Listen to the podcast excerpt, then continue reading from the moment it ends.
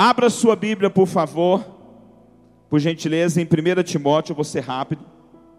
1 Timóteo, capítulo 6, versículo 10.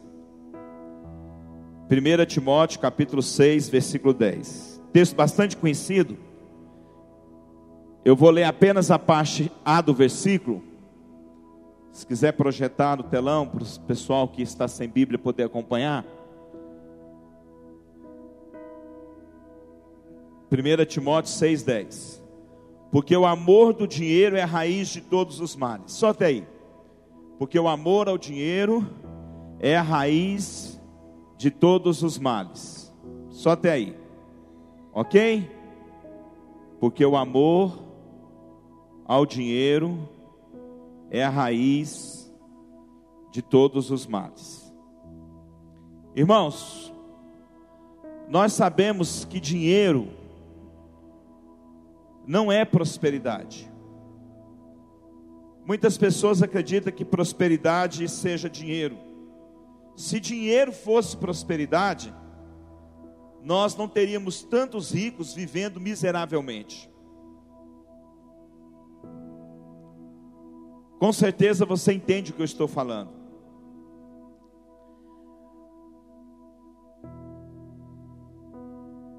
Prosperidade bíblica, à luz da palavra de Deus, é você ser suprido, você ter suprimento para todas as necessidades da sua vida.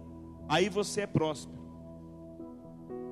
Prosperidade não é ser rico. Prosperidade bíblica não é ser milionário. Prosperidade é você ser suprido, ter suprimento em todas as áreas da sua vida. Por exemplo, você tem necessidade de paz, e você tem paz, isso é prosperidade. Você tem necessidade de alegria, você tem alegria, isso é prosperidade. Você tem necessidade de saúde, de harmonia familiar, e você tem tudo isso, você é uma pessoa próspera. Você pode ter tudo, mas o tudo nunca pode te ter. Você pode dizer isso para a pessoa que está do seu lado? Diga assim: você pode ter tudo, mas o tudo nunca pode te ter. É o texto que nós lemos: que o amor ao dinheiro é a raiz de todos os males. O problema não está no dinheiro, o problema está onde nosso coração tem sido colocado. Nosso coração tem que estar sempre no Senhor. Sempre no Senhor.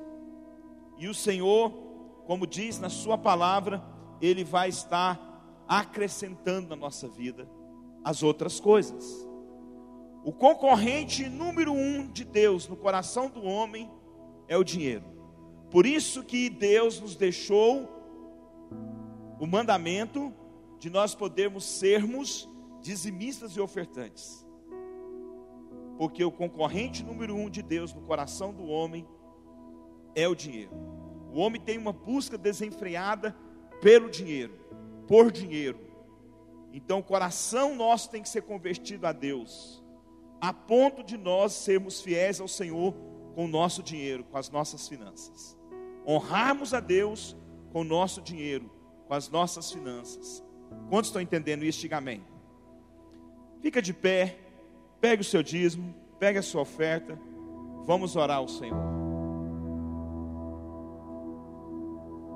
Deixa eu orar, deixa eu abençoar a sua vida financeira. Pai, no nome do Senhor Jesus, nós queremos declarar nessa noite que nós não somos tolos, mas que somos sábios porque a Sua palavra torna o homem sábio. E nós queremos possuir tudo aquilo que o Senhor tem para nós. Mas nós nunca queremos, ó Deus, ser possuído pelas coisas que, que chega até nós. Nunca queremos ser dominados pelas coisas que o Senhor nos dá. Portanto, nós queremos ter tudo, mas o tudo nunca poderá nos ter. Essa é a decisão do nosso coração, Senhor. Nós queremos experimentar a prosperidade que vem do Senhor. Nós não queremos riqueza somente. Nós não queremos bens materiais somente. Nós queremos, ó Deus, ser suprido em todas as nossas necessidades. Queremos gozar da alegria, da paz, da saúde. Ó Deus, em todas as áreas da nossa vida, termos as bênçãos do Senhor. Abençoa agora, Deus, cada dízimo, cada oferta que será trazida neste lugar. E que o Senhor possa liberar sobre essa casa as riquezas do Senhor, as bênçãos do alto céus. Que o Senhor libere a bênção do dizimista, a bênção do ofertante sobre cada um dos seus filhos, em nome de Jesus. Amém, amém. Pode vir trazer sua oferta com alegria.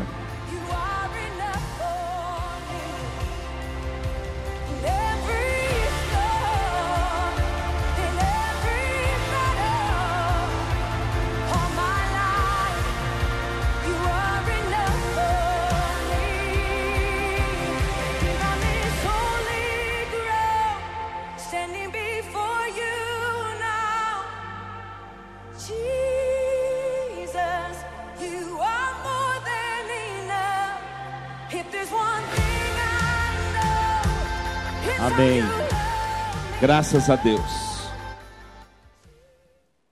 Abra sua Bíblia em Filipenses capítulo 4. Livro de Filipenses capítulo 4.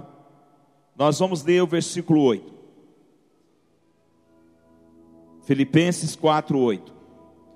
Finalmente, irmãos, tudo que é verdadeiro, tudo que é respeitável, se algum louvor existe, se alguma virtude há, seja isso que ocupe o vosso pensamento.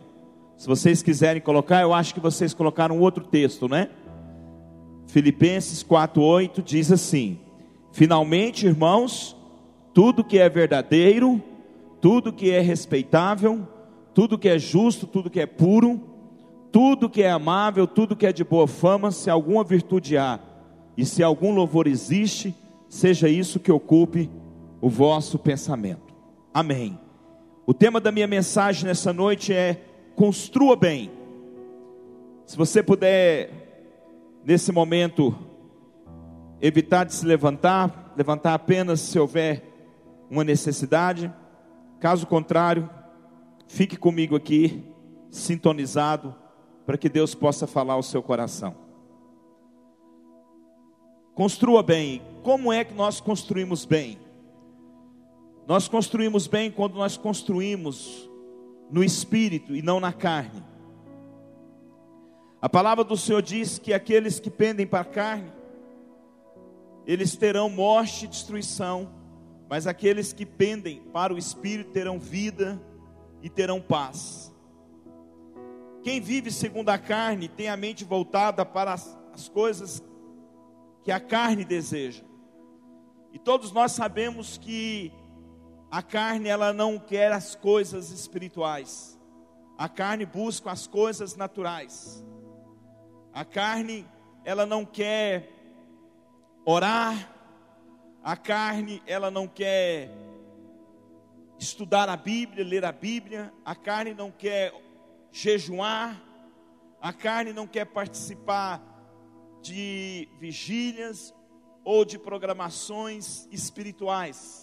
A carne sempre está voltada para as coisas naturais. Mas quem vive de acordo com o espírito, ele vai ter a mente voltada para o espírito, para as coisas que o espírito deseja. E a Bíblia diz que o espírito tem prazer nas coisas de Deus. Ou seja, o espírito, ele deleita em Deus. O espírito, ele regozija em Deus. O espírito tem sede por Deus, o espírito tem fome por Deus. O espírito, ele anela pelas coisas de Deus. O espírito, ele quer estar na presença de Deus. E aí quando nós construímos no espírito, nós estamos construindo sobre um fundamento sólido em que vai sustentar toda a nossa vida, todos os nossos projetos, toda a nossa casa. Muitas pessoas elas se tornam insensíveis e não percebem a necessidade que tem de ter uma vida no espírito. E vive uma vida voltada para as coisas naturais, uma vida almática, voltada para as emoções, para o sentimento. Isso é uma vida na carne. Quando nós falamos de uma vida na carne, nós não estamos falando necessariamente de pecados, mas nós estamos falando de um estilo de vida, de um estilo de vida natural, superficial, religioso, uma vida de ato. E quando nós falamos de vida no Espírito, nós estamos falando de uma vida profunda, não rasa, de uma vida no, no Santo dos Santos, onde o nosso coração se rende completamente ao Senhor. E muitas pessoas se tornam insensíveis e não percebem essa necessidade que elas têm de uma aproximação de Deus. Às vezes, isso acontece por causa de alguns embates, algumas algumas lutas, algumas guerras, algumas dificuldades, alguns problemas. Algumas provações, e às vezes essas pessoas elas não conseguem permanecer em sintonia com a palavra de Deus, conectados ao Espírito de Deus e acabam perdendo essa intimidade com o Senhor.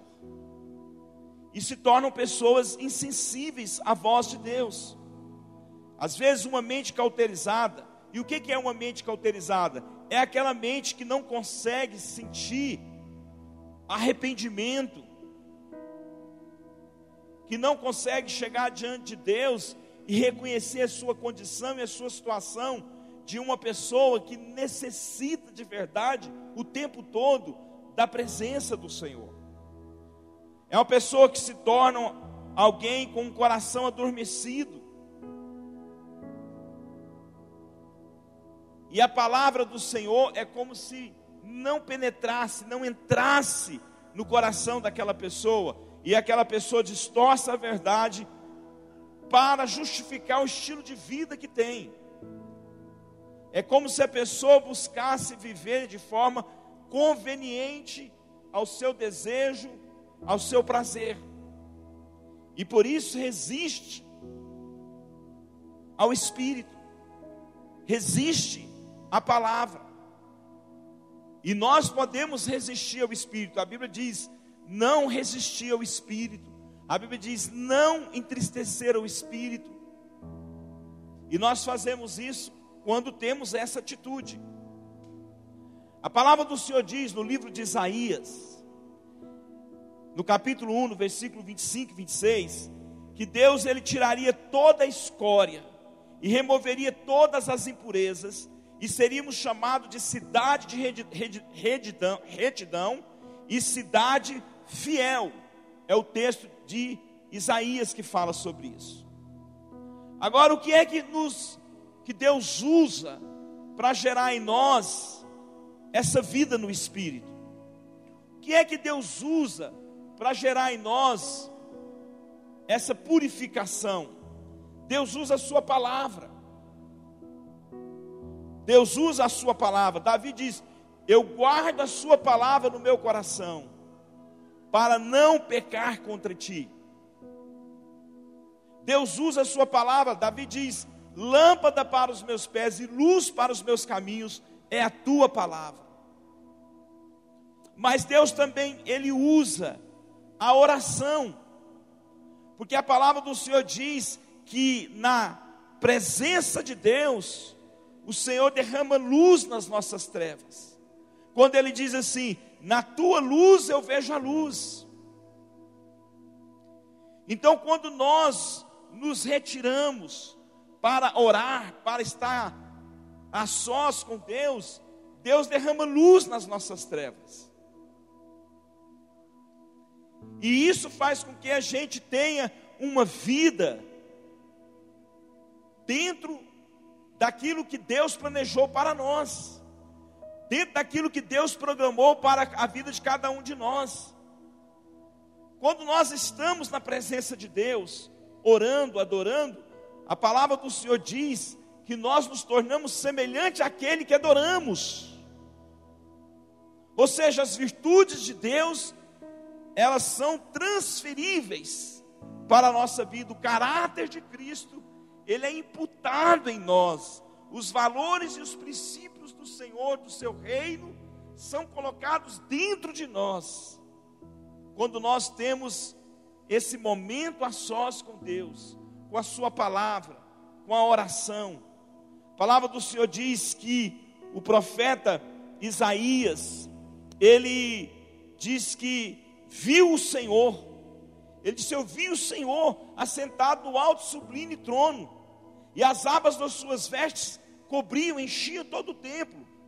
Querubins, lá diz que os serafins estavam por cima deles, cada um tinha seis asas, duas cobriam o rosto, duas cobriam os pés, com duas voava.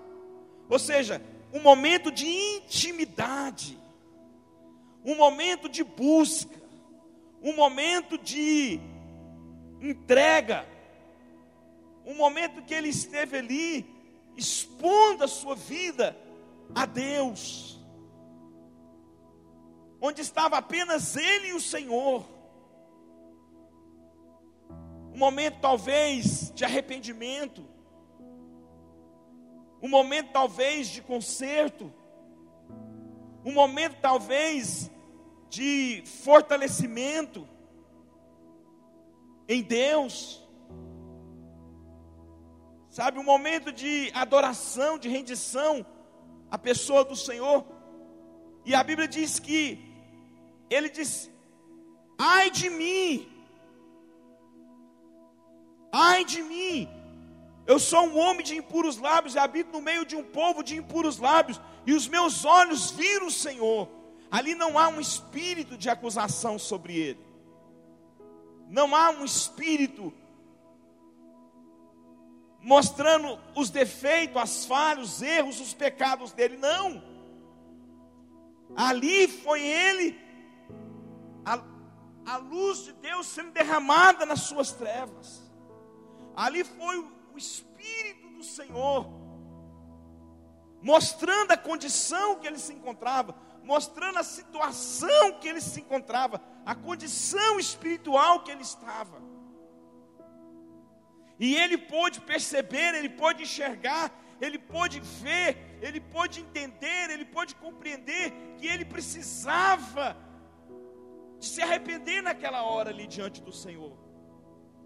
Mas ele só teve essa percepção porque ele estava diante do Senhor. Ele estava buscando a Deus ele estava construindo no espírito. Ele não estava fora da presença do Senhor. Porque se ele não estivesse ali em comunhão com Deus, ele não teria enxergado o que ele enxergou. Sabe, muitas coisas na nossa vida, nós só seremos convencidos delas se nós estivermos diante do Senhor. Existem muitas coisas que os nossos olhos só vão se abrir, que o nosso coração só irá perceber se nós estivermos com a nossa vida diante do Senhor, na presença do Senhor. E aí ele pode dizer: ai de mim. Ou seja, o convencimento, não pelo espírito da acusação, mas o convencimento pelo Espírito da verdade, de mostrar para mim a minha condição, a situação espiritual que eu me encontro. E ali pode haver então um arrependimento. Escuta isso aqui, gente.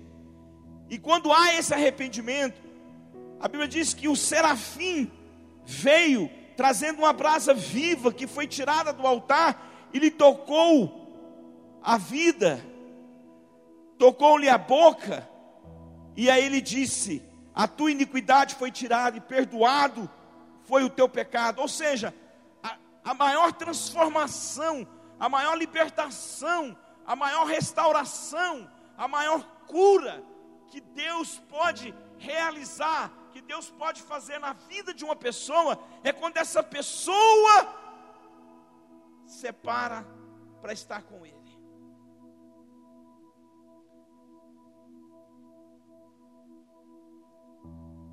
Às vezes nós achamos que as maiores mudanças, as maiores transformações de Deus vai acontecer em nossa vida em grandes reuniões, grandes concentrações, grandes conferências, e nós estamos enganados. Às vezes nós achamos que aquilo que, que Deus vai estar operando em nosso, em nosso coração vai ser através de pessoas renomadas, conhecidas, famosas. Mas não é. São nesses momentos que você separa para Deus, que Deus faz as maiores transformações na sua vida. Quantos estão entendendo isso? É na presença de Deus que nós somos convencidos do pecado e a nossa vida é transformada. E a voz de Deus convence cada um de nós a mudar de vida. Quantos estão entendendo isso? Diga glória a Deus. Então, que seja esse o nosso maior desejo, que seja esse o nosso foco, que seja esse a nossa maior busca.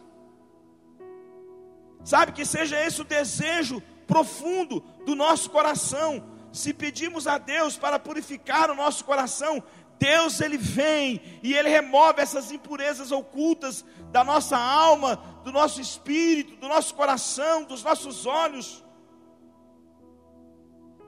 As lutas. Quando as lutas vierem, não permita que as lutas te roubem de Deus. Quando as lutas vierem, não permita que as, que as lutas Tire Deus de você.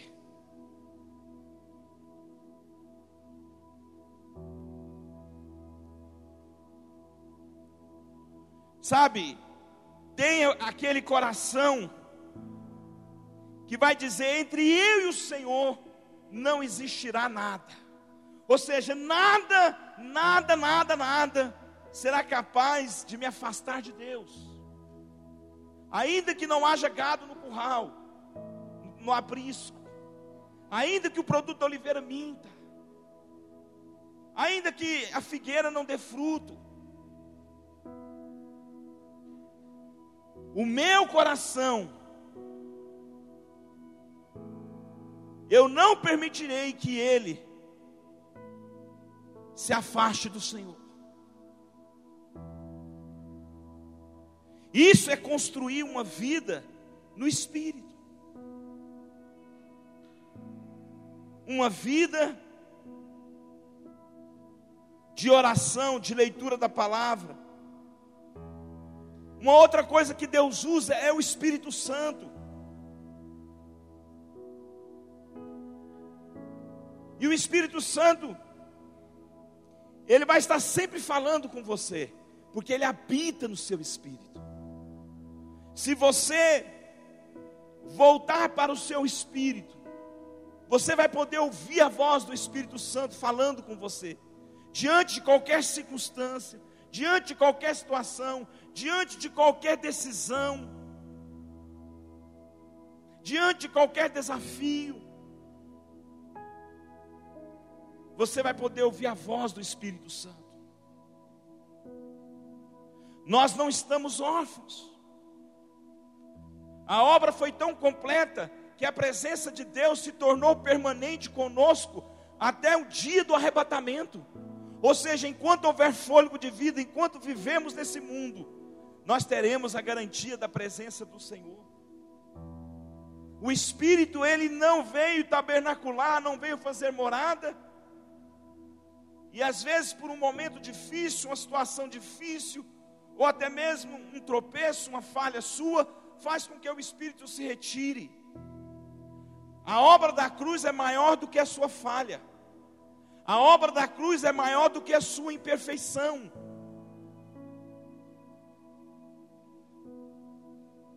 A oração, a comunhão com Deus é necessária por causa da sua vida. Mas não, você nunca irá orar tão pouco que irá decepcionar a Deus. E nunca orar, irá orar tanto que irá impressionar a Deus. Porque Deus, Ele não é guiado pelas coisas que nós fazemos. Mas o que é validado no mundo espiritual é por aquilo que foi feito na cruz do Calvário por nós.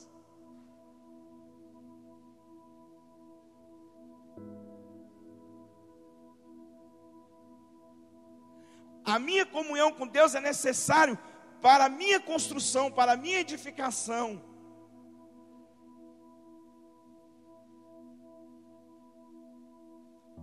Mas a minha falta de comunhão com Deus não vai mudar o que foi conquistado na cruz do Calvário. Então, preste atenção nisso aqui, por gentileza. Quando as lutas vierem, não fica iracundo, não culpe os outros, mas procure o propósito dela, examine o seu coração e permita que Deus remova aquilo que precisa ser removido, como está escrito lá no livro de Isaías. Qual é a escória que precisa ser tirada? O que há na minha vida que não agrada o Senhor, que não glorifica o nome do Senhor, que precisa deixar de existir. Examine o seu coração então. Deus quer remover tudo aquilo que te gera morte espiritual. Tudo aquilo que traz esfriamento espiritual. Tudo aquilo que contamina a sua vida espiritual. Nenhuma fé é tão preciosa quanto aquela que triunfa em meio à adversidade. E eu quero dizer para você que a fé alimentada na palavra de Deus, ela sempre vai triunfar sobre a adversidade, porque está escrito: essa é a vitória que vence o mundo, a sua fé. Aquela fé que é gerada na palavra, que é nutrida na palavra, que vem pela palavra, ela sempre vai triunfar diante da adversidade. Você nunca teria acreditado na sua própria fraqueza se não precisasse passar por provações. Então as provações às vezes é para nos tirar altivez, é para nos tirar arrogância, é para nos tirar a prejunção, a prepotência, a soberba, o envaidecimento, a autossuficiência. Então escute isso aqui: você nunca teria acreditado na sua própria fraqueza se não precisasse passar por provações. Depois que você passa pelo vale, depois que você conhece o deserto, depois que você passa por um processo, você conhece a sua estrutura e você sabe o quanto você necessita de Deus e você sabe o quanto você é limitado.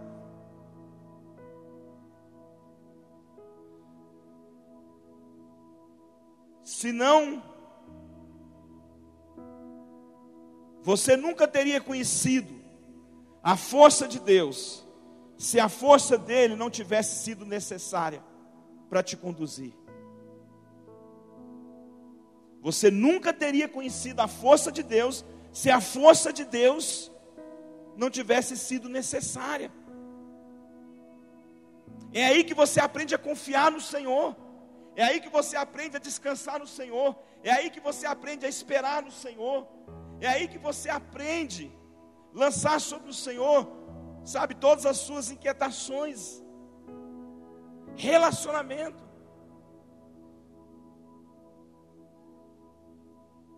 É muito interessante isso. Nós não teríamos conhecido a força de Deus, o poder de Deus, se não tivesse sido necessário essa força e esse poder para nos conduzir.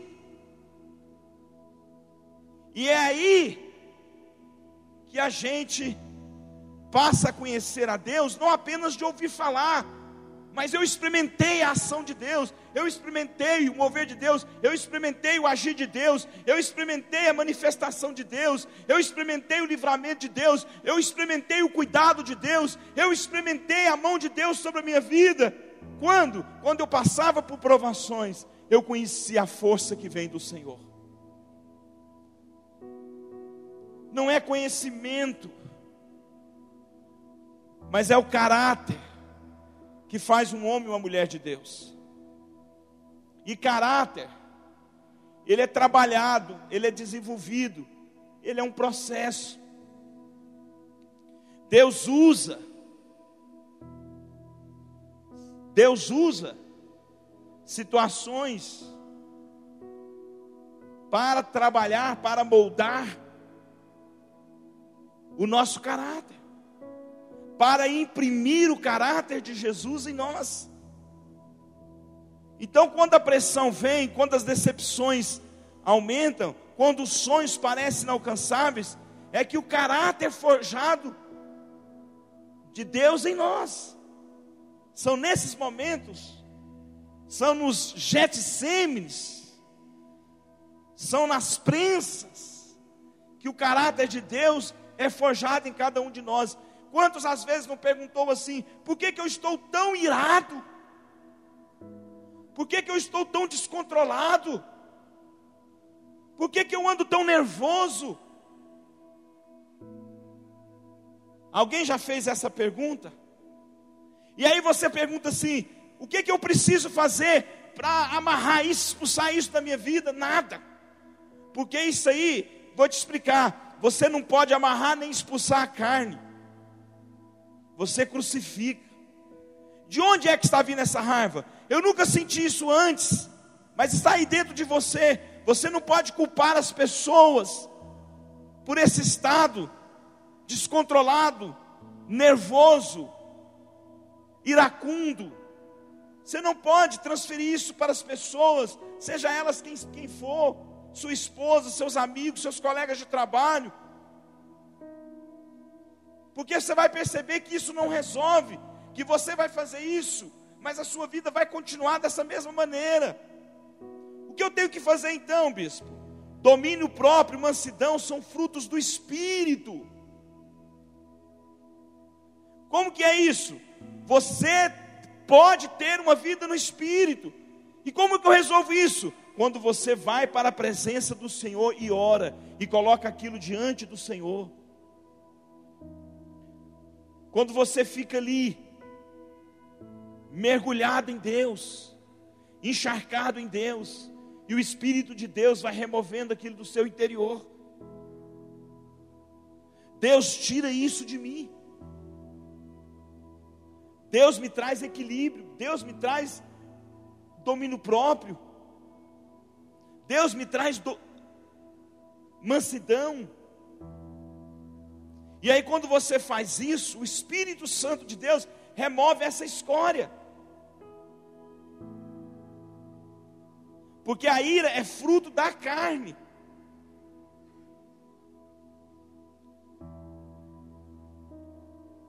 E aí, quando você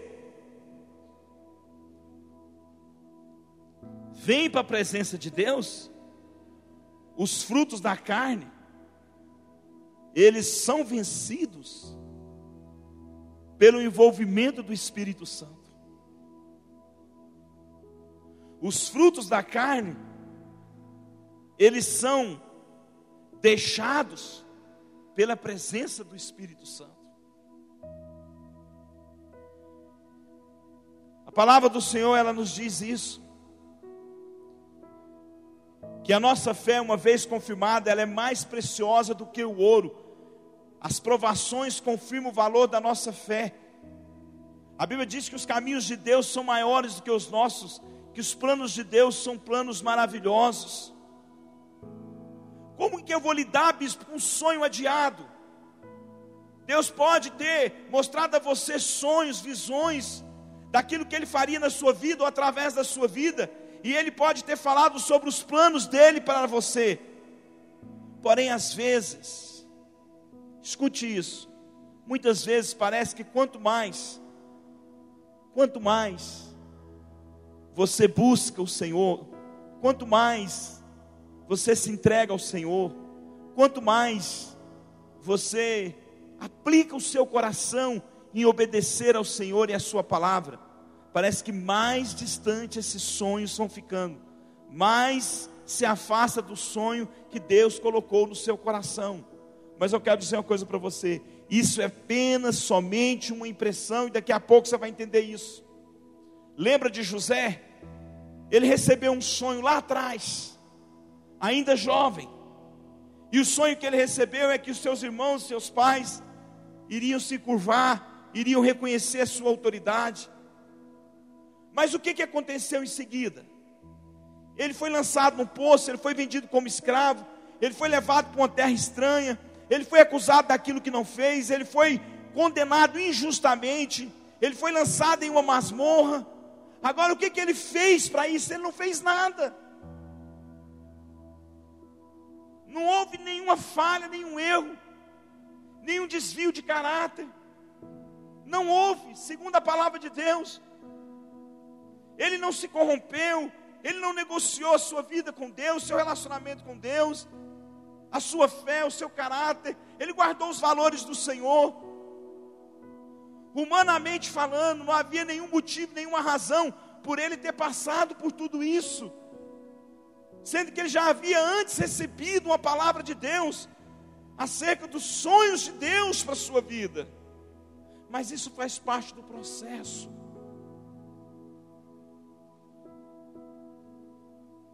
Você pode imaginar a rejeição dói.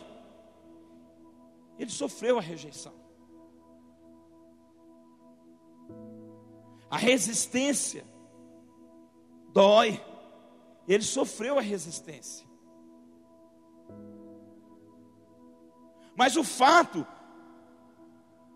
dele ter passado pela indiferença dos irmãos, pela resistência, pela rejeição dos irmãos, fez com que os sonhos que havia de Deus para ele, deixasse de existir. Todo aquele processo que ele vivenciou, não desfez os sonhos de Deus, os sonhos de Deus permaneceram intactos, inviolável. Eu quero falar uma coisa para você: nos sonhos de Deus para a sua vida ninguém mexe nos sonhos de Deus para a sua vida, ninguém altera, a não ser você mesmo. E aí o que, que aconteceu? Às vezes nós lemos assim e pensamos, né? Nossa, não deve ter sido fácil. Gente, foram 14 anos de prisão. Você consegue imaginar 14 anos da sua vida dentro de um cárcere?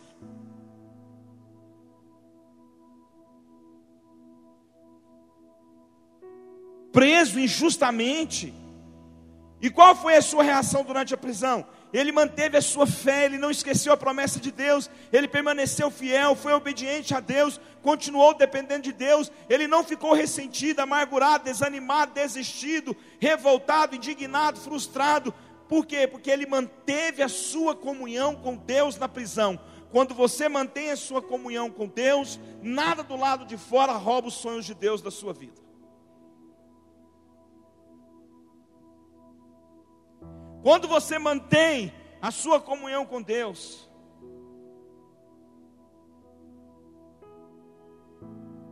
não importa a circunstância,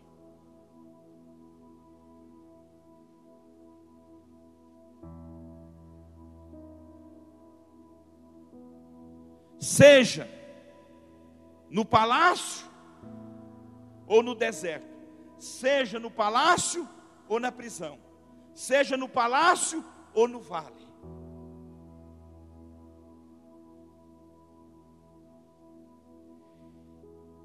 Dúvidas nas guerras.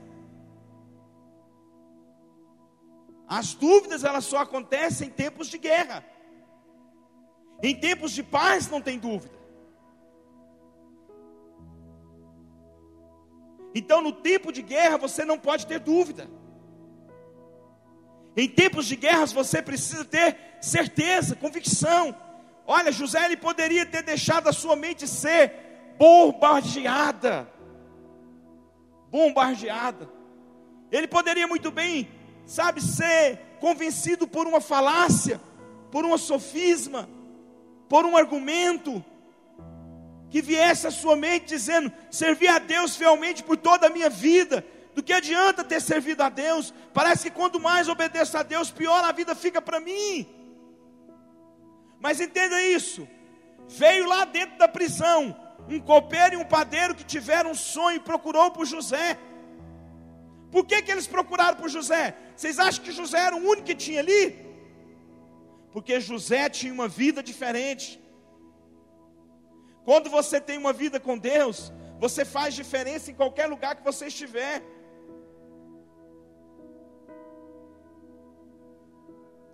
Não tinha apenas José ali, para que aqueles padeiros pudessem conversar a respeito dos seus sonhos, mas eles procuraram José, e escute isso: José poderia ter dito o seguinte: certa vez eu tive um sonho também, alguns anos atrás, e eu vim parar nesse lugar. Eu quero dizer para vocês: sonhos não realizam. Você sabe o que, que eu aprendo na vida de José? É que as guerras não podem produzir traumas. Ele não tinha trauma de sonho, porque o sonho dele ainda não tinha realizado. Você não pode ter trauma de sonho, porque algum sonho ainda não realizou na sua vida. Ele não tinha trauma de sonho, porque estava aprisionado. Não deixa o diabo ou a circunstância fazer você ter trauma de sonhos e fazer você não acreditar mais em sonhos. As guerras não podem produzir dúvidas. Não deixa as guerras produzirem dúvidas, incertezas, incredulidades, te fazer um homem cético.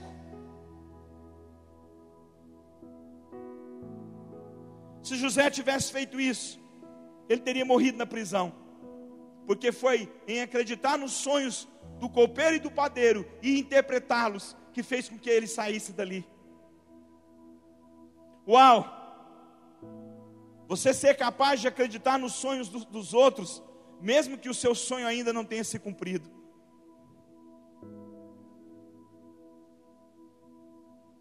E foi o copeiro que contou ao rei sobre a capacidade de José de interpretar sonhos, o que trouxe a liberdade dele daquela prisão ali. Se ele tivesse tido uma atitude de vítima, vitimismo, autocomiseração, autopiedade, ele teria morrido naquela prisão.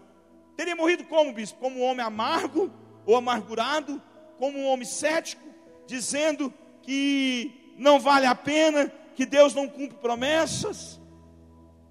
Mas não foi isso que José fez. E como que isso é possível, bispo? Humanamente falando, não é, gente. Mas na presença de Deus, é. Com a nossa vida, no Santo dos Santos, é. Porque aí nós estamos edificando no Espírito. Aí nós estamos construindo sobre um fundamento sólido. É, humanamente falando, é possível.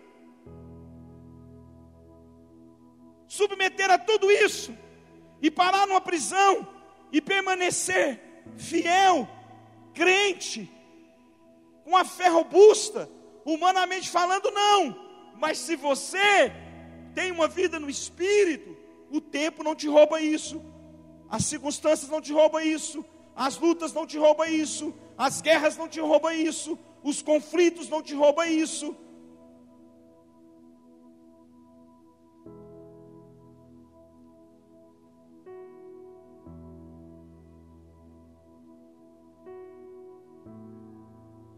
Ele, ele escolheu servir na prisão. Foi liberto e foi promovido. Em um só dia, ele se tornou o segundo homem da nação mais poderosa da época. Eu escrevi nessa tarde porque eu creio. Não importa o seu momento, se é de palácio ou se é de vale, permanece com o seu coração em Deus, que o surpreendente, o extraordinário de Deus virá a qualquer momento na sua vida. Eu creio nisso. Eu acredito nisso.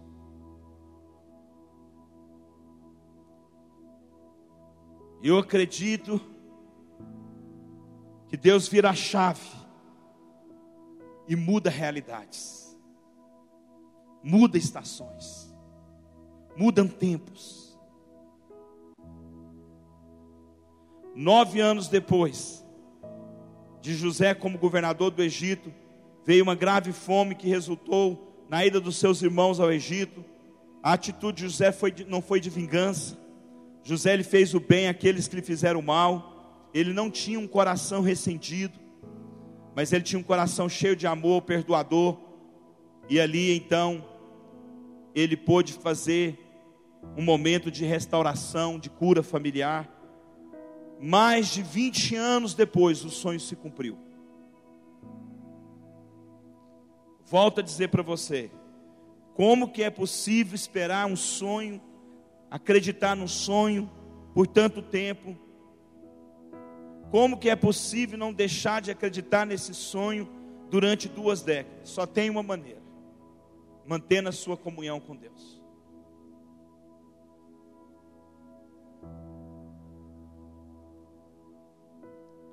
Quantos estão entendendo? Diga glória a Deus.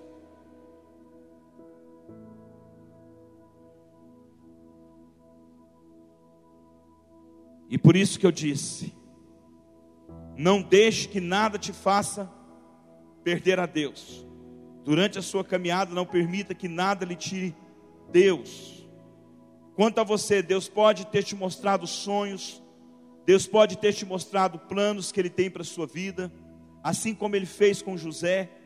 E quanto mais você tem buscado o Senhor e tem buscado obedecer ao Senhor, talvez mais difícil tem ficado algumas situações na sua vida, mas eu quero te falar uma coisa. Não permita que o diabo diga: não há proveito em obedecer a Deus, você não chegará a lugar nenhum, porque isso não são verdades, são mentiras, são enganos do inimigo. Deus está observando quem é que vai buscá-lo, quem é que vai estar diante do Senhor pelo que ele é e não por aquilo que ele pode dar. Deixa eu te explicar uma coisa aqui. O seu relacionamento com Deus deve ser por causa da sua pessoa e não por causa dos seus benefícios. Nós cantamos aqui nessa noite sobre as mãos e o rosto.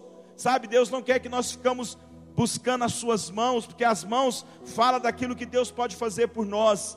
Mas Deus quer que nós buscamos o seu rosto, porque o rosto fala daquilo que Deus representa, aquilo que Deus representa para você aquilo que Deus significa para você, a importância que Deus tem na sua vida. O rosto fala disso. Então, é, o inesperado, o processo de mudança de transformação, ele vem para nos ensinar a quê? A buscar a face e não as mãos de Deus. Talvez Deus está te ensinando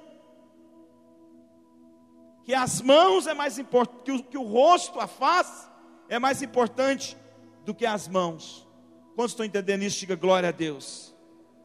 Amém, meus irmãos? Amém ou não? Quem busca os benefícios, reclama quando as coisas não dão certo, mas quem busca o rosto, sempre está diante do Senhor com seu coração agradecido.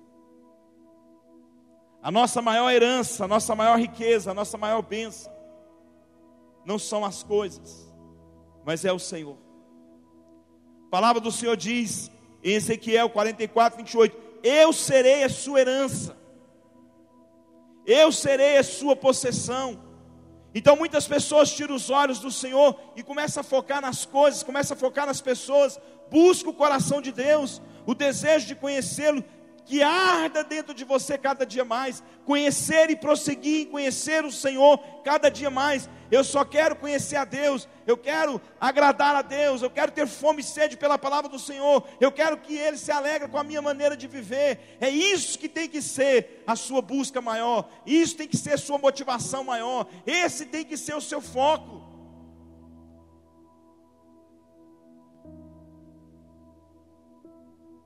E não posição, status ou bens.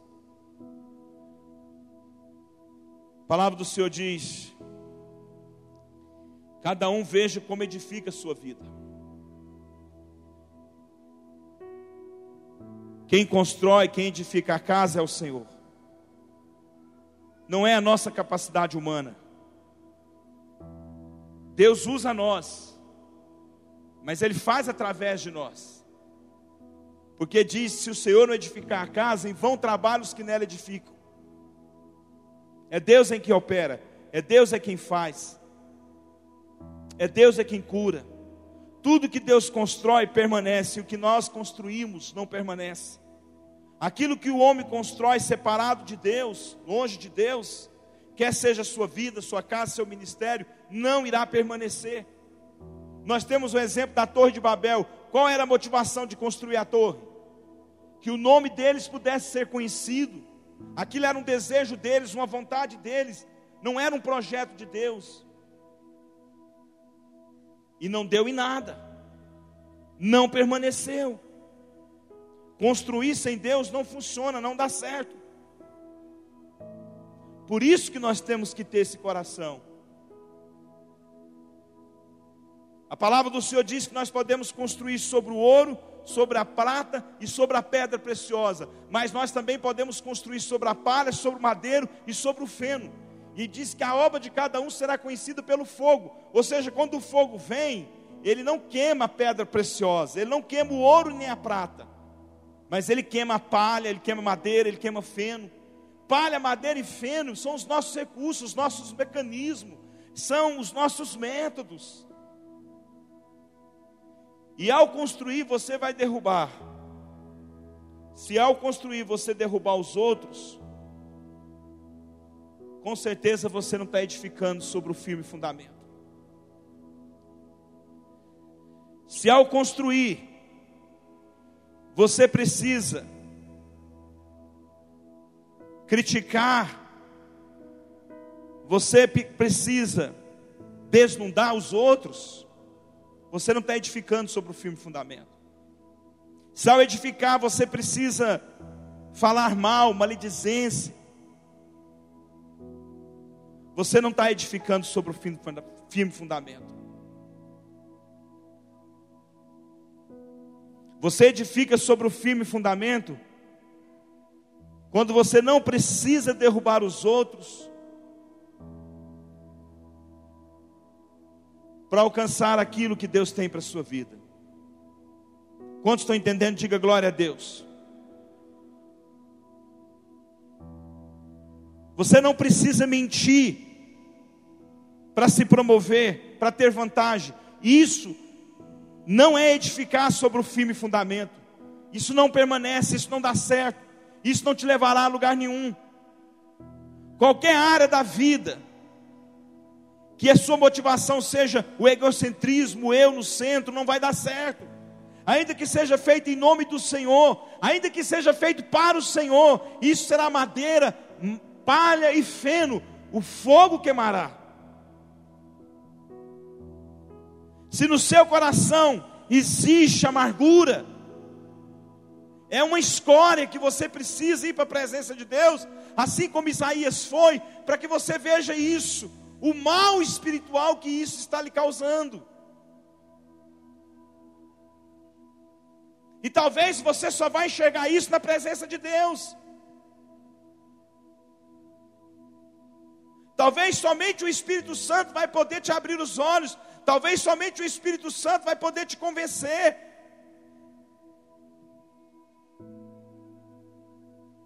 Se você abriga no seu coração ambição, inveja, isso prejudica o seu relacionamento com Deus e com as pessoas.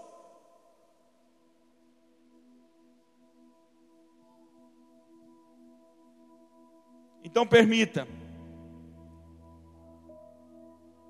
que a sua vida seja uma vida no espírito, centrada em Deus, uma vida de oração, alinhada com a palavra segundo a palavra, submetendo a palavra. É assim que as escórias são removidas. É assim que o vil dá lugar ao precioso. e não uma vida na carne. Uma vida na carne não significa uma vida de prostituição, de roubo, uma vida na carne às vezes voltada para as coisas da alma, voltado para as coisas naturais. Uma vida no espírito vai preservar as promessas e os sonhos de Deus na sua vida, independente do lugar que você esteja, seja no palácio ou seja na prisão.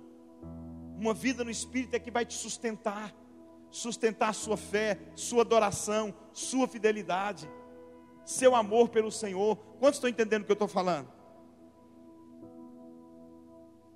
Eu estou terminando.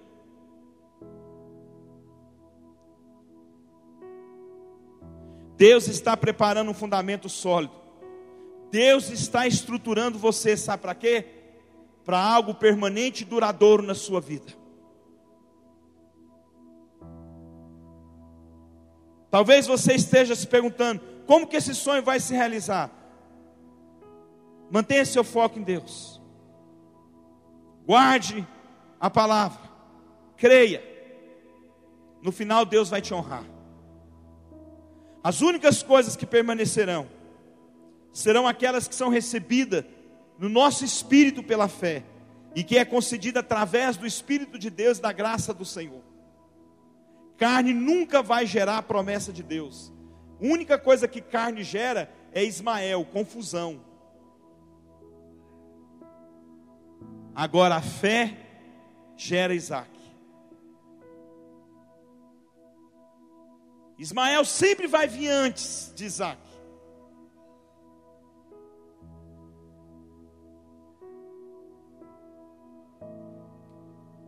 Ismael vem sempre antes que Isaac nasça. Sabe para quê? Porque Deus quer que a gente aprenda a resistir à tentação de usar a própria força para gerar aquilo que Deus nos prometeu. A carne nunca vai poder gerar as promessas de Deus, somente uma vida no espírito. Então, abre mão hoje dos seus Ismaéis. Abre mão de uma vida almática, guiada pelas, pelas emoções, pelo sentimento, pelas circunstâncias, pelo que está acontecendo ao seu lado. Abre mão disso. Abre mão do esforço próprio. Porque aquilo que é gerado pela carne não tem herança com aquilo que é gerado pela promessa. Quantos entendeu essa palavra? Quantos entendeu isso para a sua vida? Vamos ficar de pé. Quero orar por você. Queria, eu queria que nós, a equipe de louvor viesse aqui. Tem uma, uma, uma música que nós cantamos aqui, que fala que uma parte dela, que nós devemos buscar a face, não as mãos. Talvez vocês vão lembrar. Eu queria que você fechasse os seus olhos. Eu sinto muita paz de Deus aqui hoje, irmãos. Sabe por quê? Porque eu não estou pregando aqui eu estou com meu espírito tão desprovido, irmão, de vaidade, que eu não estou pregando aqui, buscando a aprovação de vocês, ou para impressionar vocês. Eu estou pregando aqui com meu coração tão tranquilo, tão em paz, sabendo que que é Deus quem ministra, que é Deus é quem edifica, que é Deus quem liberta, que é Deus quem cura, que é Deus é quem faz. Eu queria que você fechasse os seus olhos. Eu sinto que nós, como igreja, precisamos trazer Jesus de volta para o centro da nossa vida. Nós temos tirado Jesus do centro e temos colocado realizações, coisas, milagres e até mesmo sonhos, nós temos colocado no lugar do Senhor. Sabe, irmãos, quando o Senhor estiver no lugar devido, todas as outras coisas ficarão em ordem. Deus tem cura para a sua vida, Deus tem milagre para a sua vida, Deus tem prosperidade para a sua vida. Tudo isso foi comprado lá na cruz. São bênçãos de Deus para nós, é direito seu.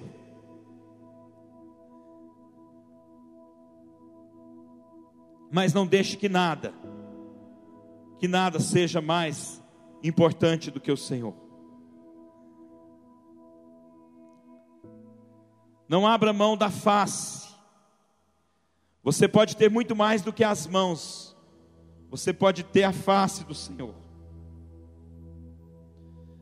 Você pode ter não apenas aquilo que Deus pode fazer, mas aquilo que Deus é, aquilo que Deus representa. Fale com o Senhor aí aonde você está. Temos que deixar de ser uma igreja que tem buscado o Senhor por aquilo que Ele pode dar e buscar face ao invés das mãos.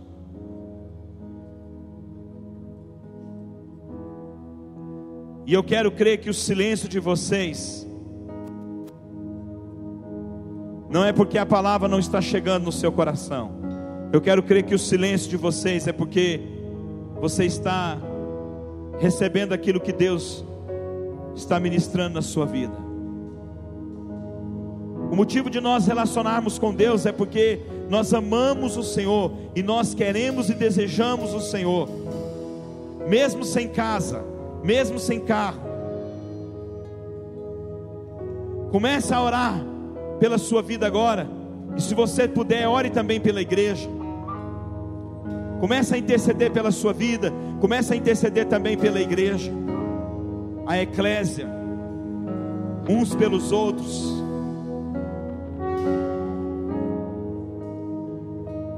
Diga para Deus: Senhor, eu quero que o Senhor seja o centro o centro, o centro, o centro. Comece a orar por um avivamento na sua vida, primeiramente, porque o avivamento coletivo começa quando avivamentos pessoais começam a ser ativados. Comece a orar por um avivamento genuíno na sua vida, um despertamento espiritual na sua vida. Ore por isso. Cave mais fundo não permita viver uma vida rasa. Busque um avivamento para a sua vida, para a sua casa. Não importa a condição que esteja a sua casa, Deus está ouvindo as suas orações. As suas orações estão enchendo as taças do Senhor e será derramada como unção de cura, de libertação, de restauração sobre a sua casa, sobre a sua descendência. Deus é fiel. Deus é fiel. Os sonhos de Deus permanecem invioláveis. Os sonhos de Deus permanecem intactos. Não importa o que esteja agora acontecendo, não importa o que você esteja vivendo, não importa o que você esteja passando, não deixe as guerras lhe roubar Deus, não deixe, não permita. Todas as coisas serão restauradas, todas as coisas serão acrescentadas. Fala para Deus nessa noite, Senhor, eu não vou deixar que as minhas guerras gerem dúvidas em mim. Eu não vou deixar que as guerras produzem traumas em mim. Eu não vou deixar que as guerras produzem dúvidas em mim, Senhor. Levanta a sua voz e ore a Deus. Levante a sua voz e fale com o Senhor nesta noite. Enquanto nós entoamos esse cântico, eu quero que você ore. A equipe de louvor vai entoar o cântico e a igreja vai orar. Você vai colocar a sua vida diante do Senhor. Você vai dizer: Deus, eu quero ter uma vida no espírito. Eu não quero ter uma vida na carne. Eu quero ter uma vida no espírito, Senhor. Eu quero ter uma vida no espírito, Senhor. Fale com Deus nessa noite. Apresente a sua vida diante do Senhor. Aleluia. Buscamos suas mãos. Aleluia. Tua face queremos ver